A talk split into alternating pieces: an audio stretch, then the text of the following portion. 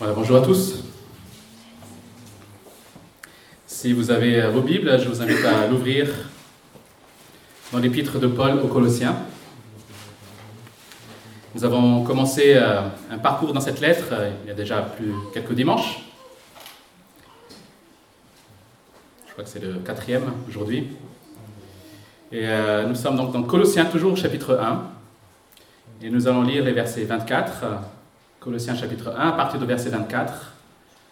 Et nous lirons jusqu'au verset 5 du chapitre 2. Colossiens 1, 24 à 2, 5. Je vais le lire. Je me réjouis maintenant dans mes souffrances pour vous, et je supplée dans ma vie à ce qui manque aux peines infligées à Christ pour son corps, c'est-à-dire l'Église. C'est d'elle que je suis devenu le serviteur, conformément à la charge que Dieu m'a confiée pour vous, annoncer pleinement la parole de Dieu, le mystère caché de tout temps et à toutes les générations, mais révélé maintenant à ses saints. En effet, Dieu a voulu leur faire connaître la glorieuse richesse de ce mystère parmi les non-juifs, c'est-à-dire Christ en vous, l'espérance de la gloire. C'est lui que nous annonçons, en avertissant et en instruisant toute personne en toute sagesse, afin de présenter à Dieu toute personne devenue adulte en Jésus-Christ. C'est à cela que je travaille en combattant avec sa force qui agit puissamment en vous. Je veux en effet que vous sachiez à quel point il est grand le combat que je soutiens pour vous, pour ceux qui sont à la Odyssée et pour tous ceux qui n'ont jamais vu mon visage.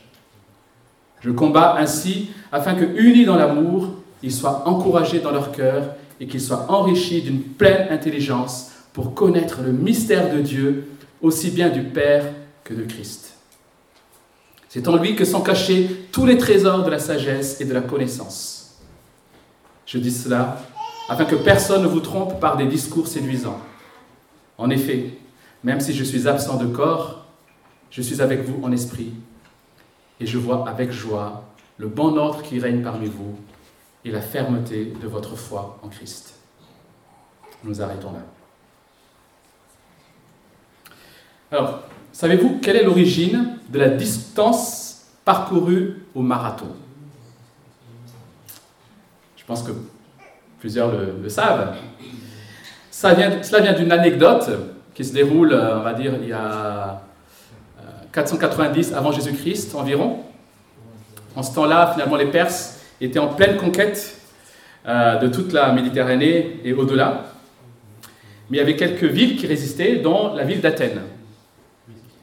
Et euh, les, Athéniens, pour affronter les Perses qui, euh, voulaient conquérir Athènes, ont, voulu affronter les Perses dans la plaine de Marathon.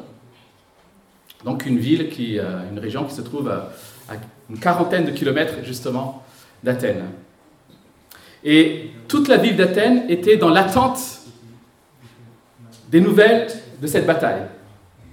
Parce que si la bataille n'était pas remportée, cela veut dire que Athènes allait être envahie. Et bien sûr, malgré leur euh, infériorité numérique, les Athéniens vont remporter la bataille. Et ils vont envoyer un des soldats, un messager, pour annoncer aux Athéniens cette victoire. Et ce messager va parcourir justement cette distance entre Marathon et Athènes, qui fait environ 40 km, pour annoncer cette bonne nouvelle.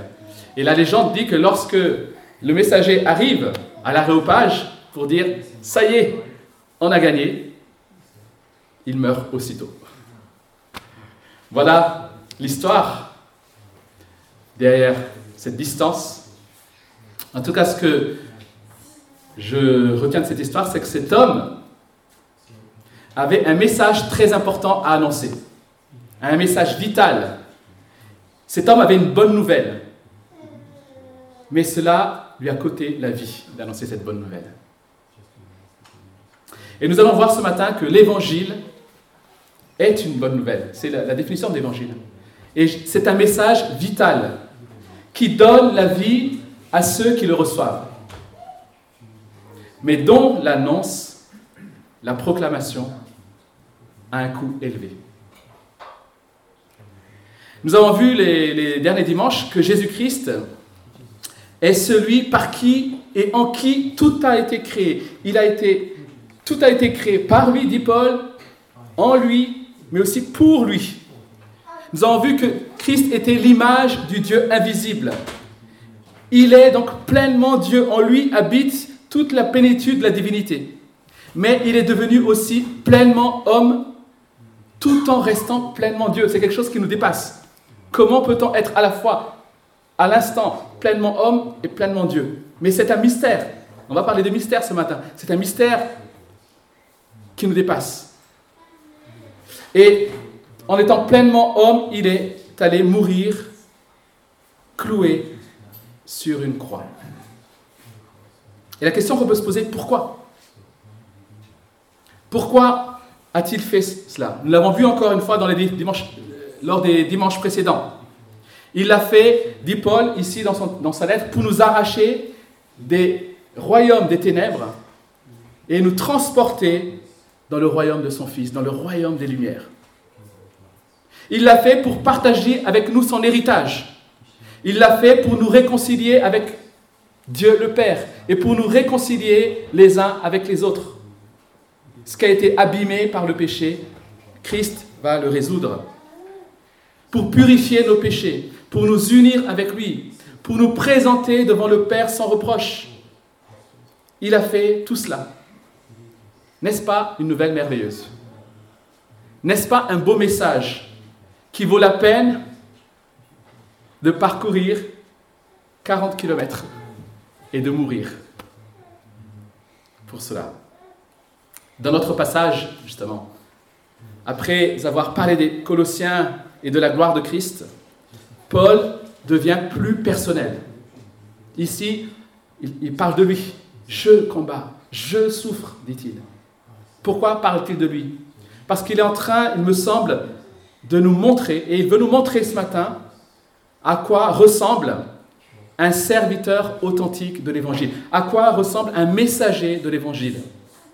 Dans sa lettre, Paul a dit que l'Évangile a progressé dans le monde, a progressé chez les Colossiens. Qu'est-ce que c'est qu'un Évangile qui progresse en nous Nous devenons, en tant que chrétiens, bénéficiaires de l'Évangile, mais aussi transmetteurs de l'Évangile. C'est ça la vie du chrétien. Une fois que nous sommes au bénéfice de l'évangile, nous, devenons messagers de l'évangile. Et qu'est-ce que c'est qu'un messager de l'évangile? Qu'est-ce que ça implique? Quel est son message? C'est de tout cela que Paul veut parler ce matin, dans ce passage. Nous allons voir, dans un premier temps, justement, quel est ce message? Quel est ce trésor de sagesse et de connaissance? Puis nous verrons en quoi consiste cette transmission de l'évangile. Qu'est-ce que c'est que ce service, parce que Paul se considère comme serviteur, qu'est-ce que c'est que ce service pour l'Évangile? Et dans quel but? Et enfin, nous verrons pourquoi est-ce que le messager souffre, comme Paul ici? Donc, premièrement, le message. Deuxièmement, le comment et le pourquoi. Et enfin, la souffrance et le combat du messager. Donc, voyons dans un premier temps le message. Et ce message, nous le trouvons au cœur de ce passage. Si vous avez vos Bibles, c'est le verset 26, où Paul l'exprime. Le mystère caché de tout temps et à toutes les générations, mais révélé maintenant à ses saints. Le message de Paul est donc un mystère, ou plutôt a été un mystère, mais qui maintenant ne l'est plus puisqu'il a été révélé. Alors, qu'est-ce qu'un mystère? Peut-être on va revenir un peu sur ça. Qu'est-ce qu'un mystère? Un mystère, c'est quelque chose qu'on ne comprend pas, quelque chose dont on ne voit, pas toujours l'issue, la raison d'être, quelque chose qui est caché. Alors pour moi, un bon film ou un bon roman c'est lorsque je ne comprends pas tout de suite ce qui se passe. C'est compliqué, c'est un peu frustrant parfois, mais c'est ça qui me permet de tenir jusqu'à la fin. Quand je comprends trop facilement, oh, on va venir pour les choses. Vous voyez, un bon roman et un bon, un bon film, c'est lorsqu'on ne voit pas tout, tout venir tout de suite. Et lorsque j'arrive à la fin, et qu'il y a enfin le dénouement, et, qu'enfin j'ai compris, alors, je me dis, mais oui, c'était évident. Partout dans, dans, l'histoire, on voyait les indices de ce dénouement. J'aurais dû le, savoir, mais je suis content de ne l'avoir pas, pas su plus tôt. Et ici, Paul parle justement d'un mystère qui est caché de tout temps et de toute génération, mais qui est maintenant révélé à tous les saints. Quand il parle de tous les saints, il parle des chrétiens.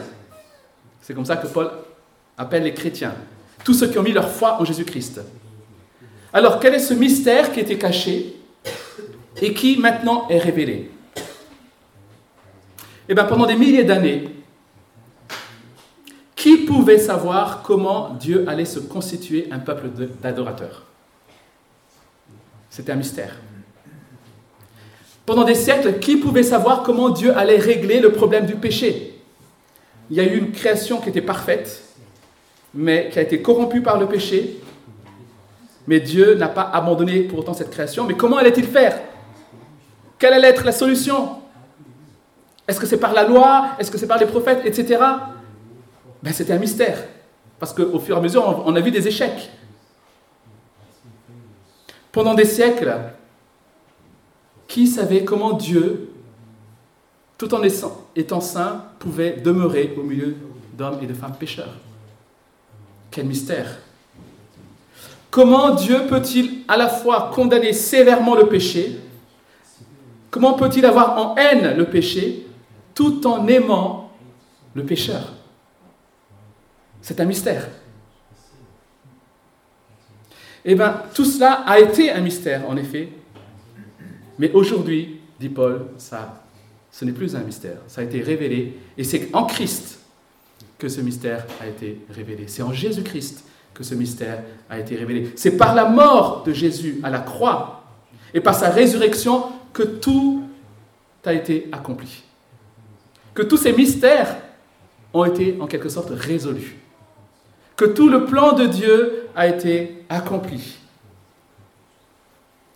Ce n'est plus donc un mystère. C'est en Jésus que tout en étant saint, Dieu peut aimer les pécheurs et attirer les pécheurs à lui. Ce n'est possible qu'en Jésus-Christ. Jésus-Christ est la clé de l'histoire. Il est le mystère caché. Maintenant que on sait que Jésus a tout accompli, alors, comme pour un beau roman, on peut lire l'Ancien Testament et voir tous les indices qu'on n'avait pas vus au départ. Aujourd'hui, certains juifs ne croient pas que Christ est le Messie annoncé par l'Ancien Testament. Et quelque part, n'ont toujours pas la clé de lecture de l'Ancien Testament. Mais une fois qu'on a compris que Christ était la révélation du mystère, alors nous pouvons, nous en tant que chrétiens, lire l'Ancien Testament avec cette clé-là. Mais oui, les indices sont là. C'était évident, ça a été prévu de tout temps. Mais Paul, au verset 27, développe un peu plus euh, ce qu'est ce mystère. Il dit, Dieu a voulu leur faire connaître la glorieuse richesse de ce mystère parmi les non-juifs, c'est-à-dire Christ en vous, l'espérance de la gloire. Paul est plus précis ici. Il dit ce mystère, c'est Christ en vous, l'espérance de la gloire. Ce n'est plus simplement un message, c'est une personne. Christ en vous, l'espérance de la gloire. Alors, en général, si vous êtes familier avec la, Bible, lorsque Paul parle de notre relation avec Christ, il dit que nous sommes en Jésus, nous sommes en Christ. Nous avons chanté en Jésus seul. Et plein de, versets disent que nous sommes en Jésus. C'est en Jésus que nous, nous sommes au bénéfice de toutes les bénédictions. C'est en Jésus que Dieu nous aime. C'est en Jésus que Dieu nous sauve. Mais ici, il dit quelque chose d'autre. Il dit que c'est Jésus qui est en nous. Je ne sais pas si vous avez déjà réalisé ça. Christ en nous. Chers amis, être chrétien, mettre sa foi en Christ, c'est devenir tellement unis à Christ qu'il est en nous et nous sommes en lui. Il y a quelque part, nous devenons un avec Christ, en fait. C'est encore une fois un mystère, mais dans le sens où ça nous dépasse. Mais c'est bien de le réaliser. Nous sommes en Christ et Christ est en nous. Christ, Dieu, est en nous.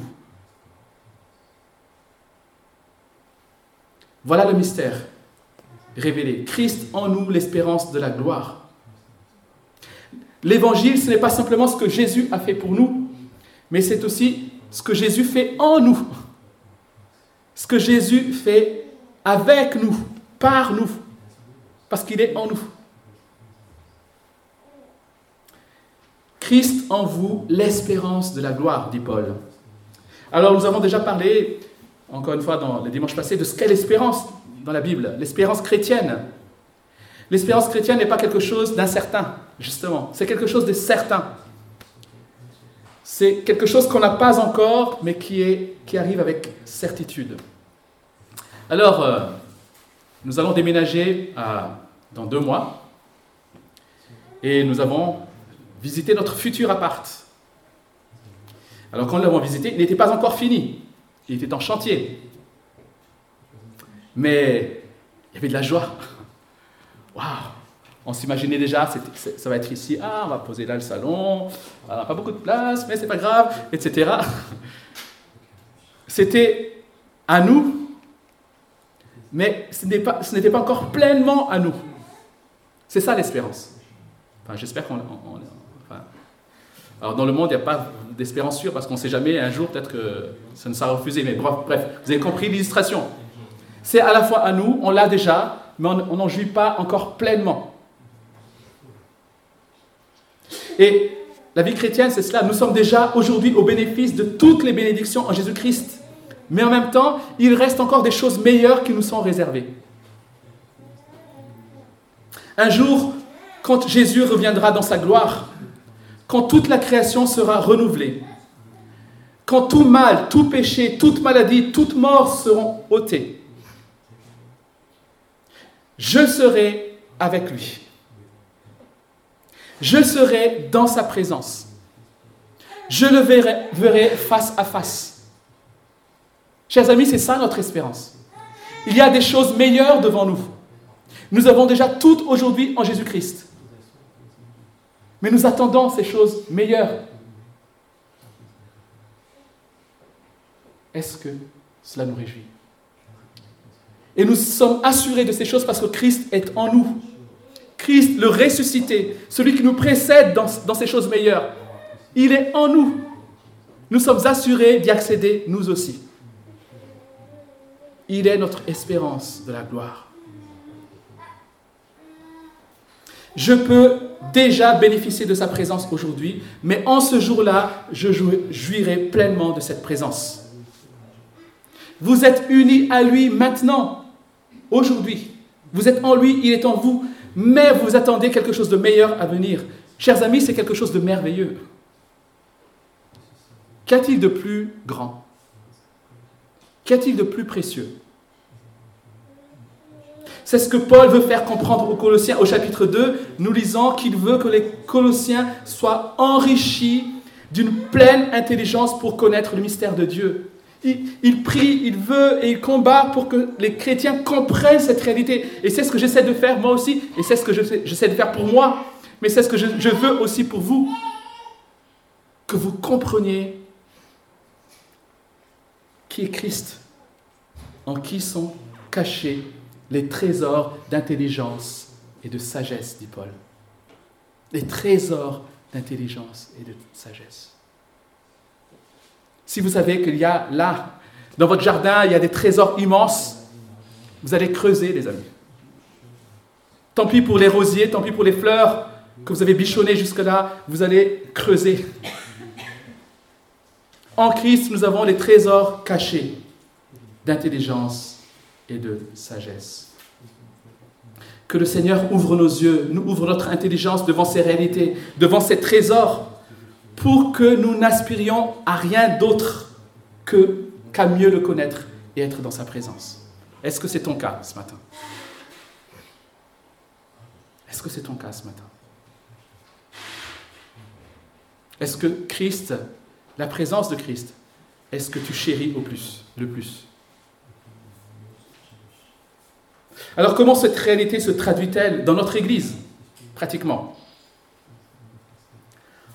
Vous savez, en tant qu'Église, nous pouvons être tentés de mettre l'accent sur la structure et sur la forme. L'école du dimanche peut être tentée de se focaliser principalement sur les questions morales, les choses à faire, à ne pas faire. Ce n'est pas bien de faire ça, c'est très bien de faire ça. Le groupe de jeunes, on n'en a pas encore, peut, être, pourrait être tenté de considérer uniquement les questions, on va dire, éthiques, euh, les questions d'addiction, les fréquentations garçon-fille, etc. Les groupes de maison pourraient être tentés de travailler uniquement sur la relation, la bonne relation entre ses membres, la bonne cohésion. Qu'est-ce qu'on s'entend bien, qu'est-ce qu'on est bien ensemble? Et toutes ces choses-là sont bonnes. Mais ce n'est pas le cœur. Ce n'est pas notre raison d'être. Notre raison d'être, c'est Christ. C'est Christ et Christ seul. Nous voulons que tout ce que nous faisons soit à la gloire de Christ. Nous voulons être zélés, nous voulons être joyeux, enthousiastes pour Christ. Nous voulons grandir dans notre désir de le connaître et de le faire connaître. Est-ce que vous êtes convaincus qu'il y a encore tellement à connaître de Christ? Est-ce que vous êtes convaincus qu'il y a tellement de trésors à découvrir? Nous avons dès aujourd'hui, mais aussi jusqu'à dans l'éternité, de quoi découvrir tous ces trésors, parce que notre Dieu est infini et que nous sommes finis. Nous n'avons pas fini de découvrir, les amis. Nous avons besoin de le connaître pour mieux l'adorer, l'aimer, le servir. Ce message, ce mystère dont Paul est le serviteur, c'est donc Christ lui-même. Et la deuxième question nous allons aborder, c'est comment Paul transmet-il ce message Comment et pourquoi transmet-il ce message si Jésus est le mystère révélé, s'il est l'objet principal du message de Paul, la question qu'on peut se poser, c'est comment le trouve-t-on, ce Jésus Où le trouve-t-on Où pouvons-nous où pouvons-nous savoir qui il est et comment il est? Eh bien, Paul dit que nous trouvons cela dans la parole de Dieu dans la Bible. Au verset 25, toujours du chapitre 1, Paul écrit Je suis le mystère dont je suis devenu le serviteur, conformément à la charge que Dieu m'a confiée, c'est-à-dire annoncer pleinement la parole de Dieu. Vous savez, même si on retrouve des, des, des parties similaires, mystère ne signifie pas mystique. Ne confondons pas mystère et mystique. La connaissance de Christ n'est pas quelque chose qui nous tomberait dessus. Vous savez, euh, on va, je ne sais pas faire, qu'est-ce qu'on préfère d'ailleurs comme exercice spirituel, et d'un coup, on a toute la connaissance de Christ qui nous arrive dessus. Alors ça, ça, nous va bien parce qu'on est un peu paresseux, n'est-ce pas? On a envie quelque part que, allez, que la connaissance de Christ vienne maintenant. Non. Nous pouvons connaître Jésus au travers de sa parole. C'est en nous plongeant dans la parole de Dieu que nous pouvons voir qui est Jésus. Voilà pourquoi la parole de Dieu est précieuse, les amis. Elle est tellement précieuse qu'après la Réforme, au XVIe siècle, notamment en France, les chrétiens ont risqué leur vie pour avoir ne serait-ce qu'une portion de la parole de Dieu. Je ne sais pas si vous avez déjà visité euh, dans le Gard ou dans les Cévennes, euh, le musée de désert. Si vous ne l'avez pas fait, je vous encourage à le faire. Super passionnant. Ça raconte justement l'histoire des protestants des Cévennes qui ont été persécutés. Et nous trouvons dans ce musée des exemplaires de mini-Bibles ou mini-psaumes. Des psaumes. Mais tout petits parce qu'ils pouvaient ainsi le cacher dans leur. Euh, les femmes pouvaient le cacher dans leur chignon. Ils, étaient, ils risquaient leur vie parce que s'ils détenaient une Bible, ils étaient tués. Mais pour eux, la Bible était tellement précieuse qu'ils étaient prêts à risquer leur vie pour en avoir une. Pourquoi? Parce qu'elle nous révèle Christ. C'est par elle que nous savons qui est Christ. C'est par elle que nous pouvons connaître Christ. C'est elle qui nous révèle tous ces trésors de sagesse et d'intelligence. Voilà pourquoi, chers amis, nous devons continuer à la lire. Nous, nous, devons continuer à étudier la parole de Dieu. Et l'étude de la parole de Dieu n'est pas réservée à des personnes qui auraient des capacités intellectuelles.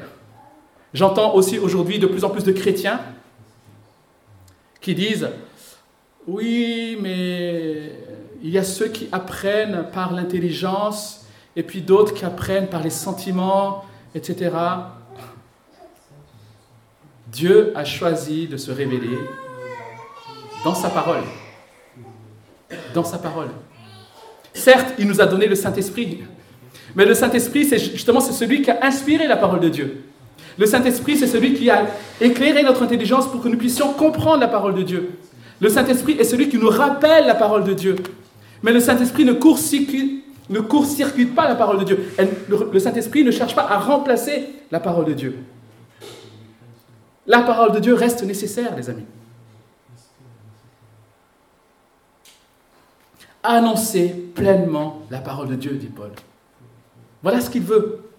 Voilà sa mission.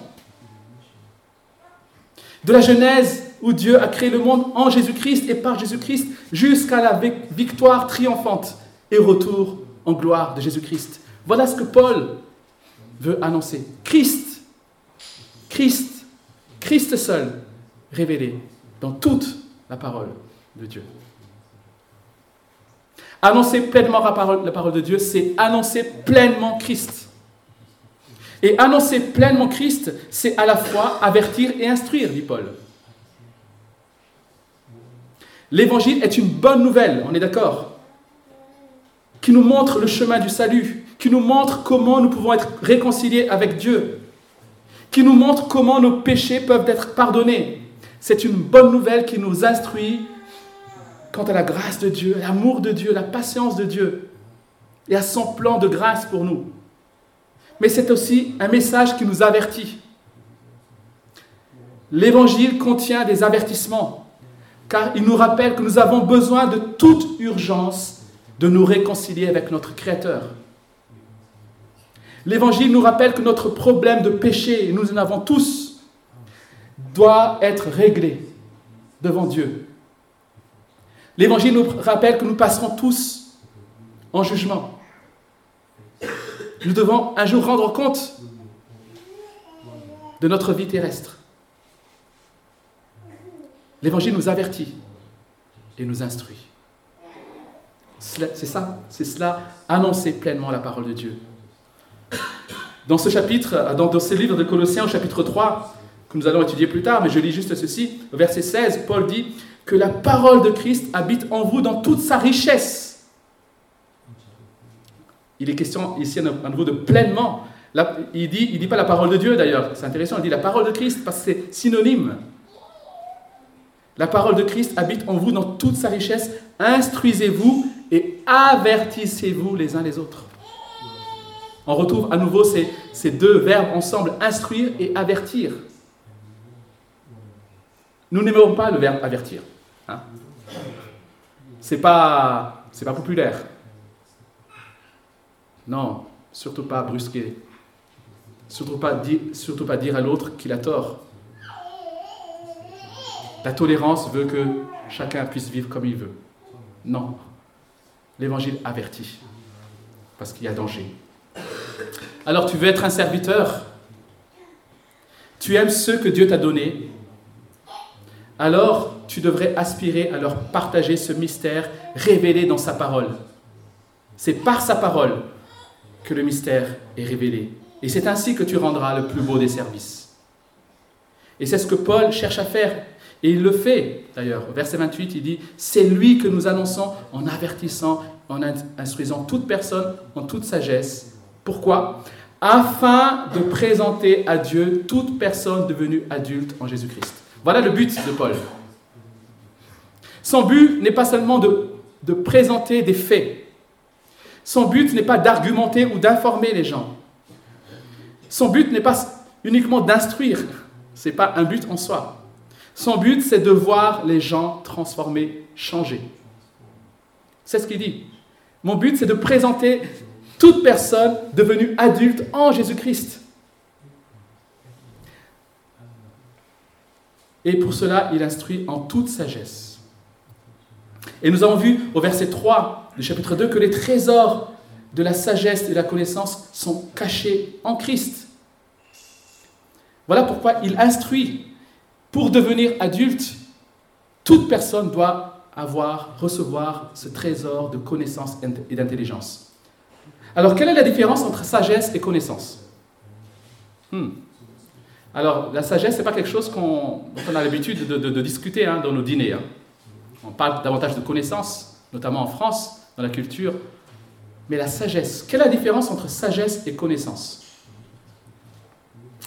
Alors pour illustrer, je dirais que la connaissance, c'est savoir qu'une tomate est un fruit. Ah si, si, je vous assure. La connaissance, c'est savoir qu'une tomate est un fruit. La sagesse, c'est qu'elle ne se mange pas dans une salade de fruits. Voilà, retenez ça, je ne sais pas si ça, vous aide, mais moi ça m'aide. en gros, la connaissance peut comprendre les tenants et aboutissants d'un événement, d'une circonstance. Mais la sagesse, c'est que faire dans cette circonstance, comment bien réagir à cet événement. Est-ce que vous voyez la différence? La connaissance des choses, la sagesse, c'est le comment vivre. Nous avons besoin de la connaissance, la connaissance de Christ, la connaissance de sa parole, mais nous avons besoin aussi de la sagesse pour savoir comment appliquer et comment vivre pour Christ. Nous devons donc encourager les autres à connaître Jésus, mais nous devons aussi savoir et encourager les autres comment vivre pour Jésus. Sagesse et connaissance. Et la Bible justement, regorge de paroles de sagesse. Mais tout part de la connaissance de Christ. C'est en connaissant Christ que nous pouvons ensuite savoir comment bien élever nos enfants pour la gloire de Christ. Comment témoigner de Christ dans son travail, même lorsque le chef ou le collègue n'est pas sympa. Comment gérer son argent. Comment se comporter avec son conjoint. Voilà pourquoi dans les épîtres de Paul, il présente d'abord tout ce que nous sommes en Christ. Ensuite, il dit comment nous devons vivre. Et il dit, à cause de Christ, au nom de Christ, faites ceci, faites cela. À cause de Christ. Et pour cela, il faut savoir qui est Christ. Connaissance, sagesse. La sagesse, c'est vivre en conformité avec ce que nous connaissons de Christ. C'est vivre à la ressemblance de Christ. Dire qu'on connaît Jésus, dire qu'on l'aime, mais ne pas chercher à agir comme lui, ne pas chercher à lui ressembler. Chers amis, c'est de l'hypocrisie. Ou alors, c'est qu'on ne connaît pas Christ. C'est mentir aux autres, mais c'est aussi se mentir à soi-même. Si nous sommes chrétiens, notre destinée, c'est ressembler à Christ. C'est à cela que nous devons aspirer. C'est le but de Paul pour lui-même et pour les autres. Et Paul précise au verset 28 que ce ministère, ce service est pour toute personne, qu'il avertit et instruit toute personne, afin de présenter toute personne. Ce qui veut dire, c'est le but de Paul, le but de la parole de Dieu, mon but ce matin pour toi, quel que soit ton parcours, quel que soit ton arrière-plan. Le but de Dieu pour toi, c'est que tu puisses te présenter devant lui en Jésus-Christ. Et chers amis, cela ne se passe pas simplement seul dans, ton coin. Cette croissance, cette, cette maturité en Jésus-Christ ne se passe pas seul. Dieu a donné l'Église pour cela. C'est au sein de l'Église, dans la relation les uns avec les autres, dans l'édification mutuelle que cela se passe. Le véritable service pour l'Église, pour la cause de l'Évangile, c'est de travailler pour que les autres parviennent à la stature de Christ. Tu es là pour cela. Je suis là pour ça aussi. Ensemble, nous cherchons à nous édifier mutuellement pour que chacun parvienne à la stature d'adulte en Jésus-Christ. Et c'est ce que Paul écrit notamment aux Éphésiens chapitre 4. Je vous le lis, Éphésiens 4, verset 11. C'est lui qui a donné les uns comme apôtres, les autres comme prophètes, les autres comme évangélistes, les autres comme bergers et enseignants. écoutez bien la suite. Il l'a fait pour former les saints aux tâches du service. Donc les saints, c'est les chrétiens. En vue de l'édification du corps, de Christ. Donc Paul est en train de dire que les ministères dans l'Église, les enseignants, les, les, pasteurs, etc., ont été donnés pour que les chrétiens puissent remplir le ministère, à savoir édifier le corps de Christ. Ton ministère, ton service en tant que chrétien, c'est d'édifier le corps de Christ. Comment cela peut-il se passer en dehors de l'Église? Ta place est là. Ta place est dans ces groupes de quartier. Voilà pourquoi nous mettons aussi les, groupes de, les groupes de quartier sont importants. Tu édifies l'autre en priant pour l'autre. Tu édifies l'autre en ouvrant la parole avec l'autre. C'est là ton ministère. Et cela s'adresse à toute personne, à tous les saints, à tous ceux qui sont en Jésus-Christ. Voilà ce que nous devons chercher à faire les uns pour les autres. Grandir à la ressemblance de Christ. Et enfin, je termine avec ça, le combat et la souffrance du messager. Nous l'avons vu, le message de Paul, ce mystère caché, c'est Christ. Son service consiste à faire connaître Christ par la parole de Dieu pour être comme Christ. Alors jusque-là, tout semble merveilleux. Ça a l'air euh, finalement, ok, il y a un peu d'effort, mais ça a l'air facile. Ok, donc il faut encourager les autres, super. Il faut ouvrir la parole de Dieu, ok. Ça a l'air évident. Mais Paul dit au verset 29, il dit, c'est à cela que je travaille en combattant. Et au, verset 1 du chapitre 2, il dit, il est grand le combat que je soutiens pour vous. Il parle de combat. Il dit que tout cela, il le fait en combattant.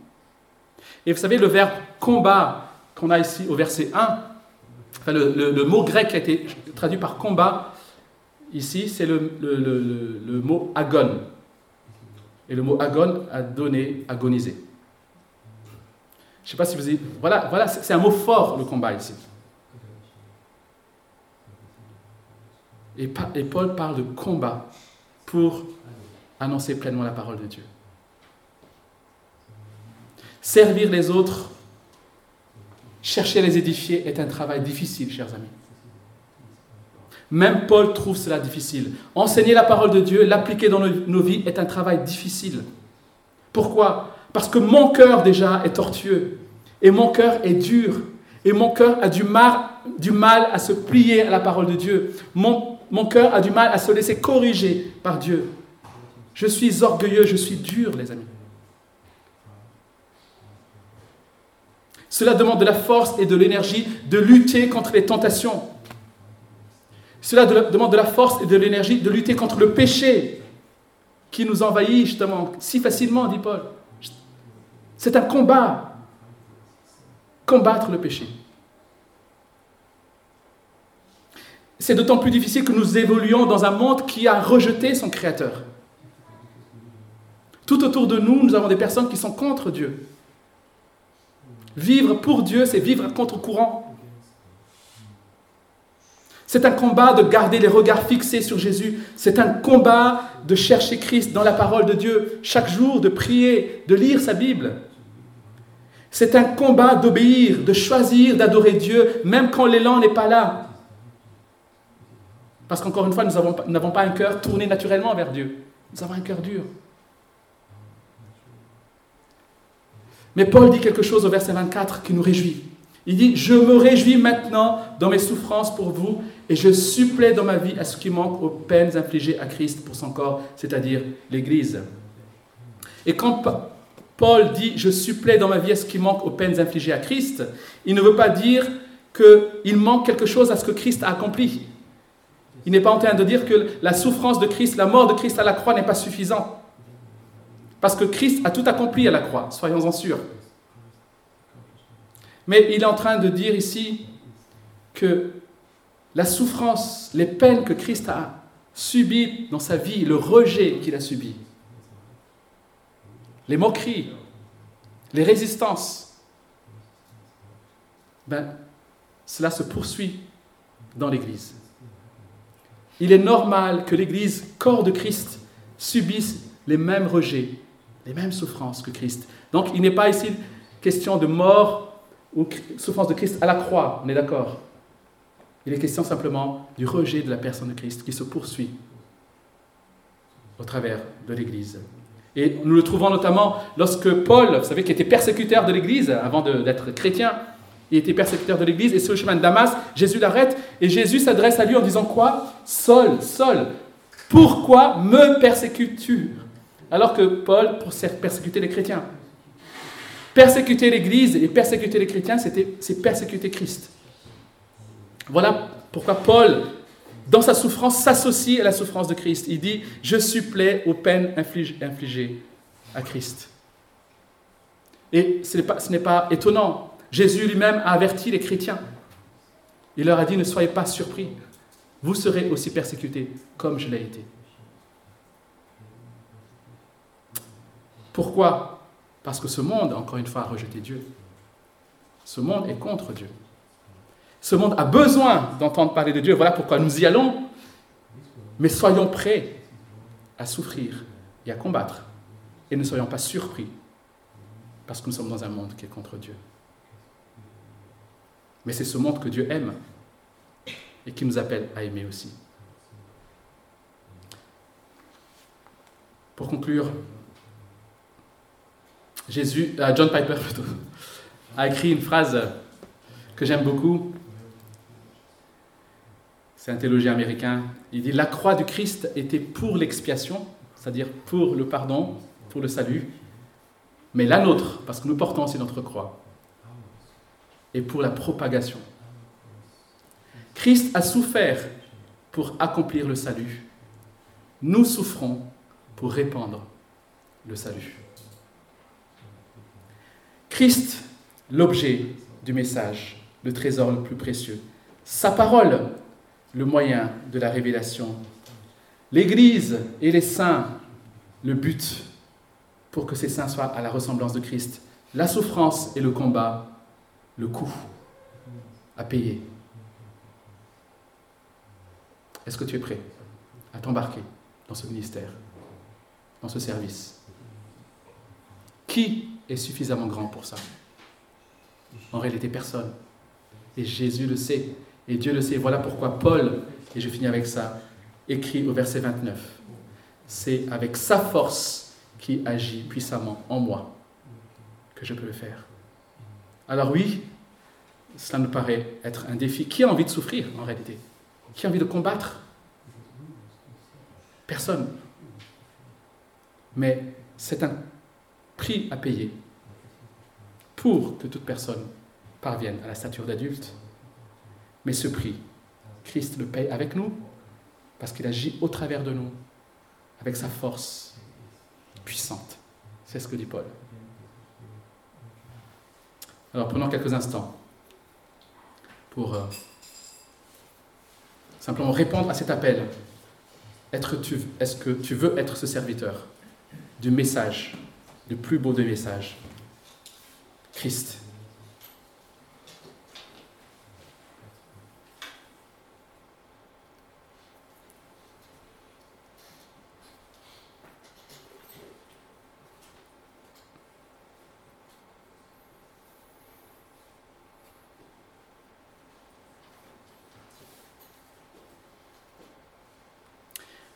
Notre Père, merci pour euh, ta parole qui nous révèle non seulement qui tu es, mais qui nous révèle euh, ce mystère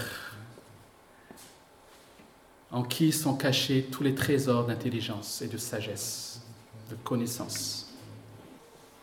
Pardonne-nous Seigneur parce que souvent dans notre vie, nous n'aspirons pas à ce trésor.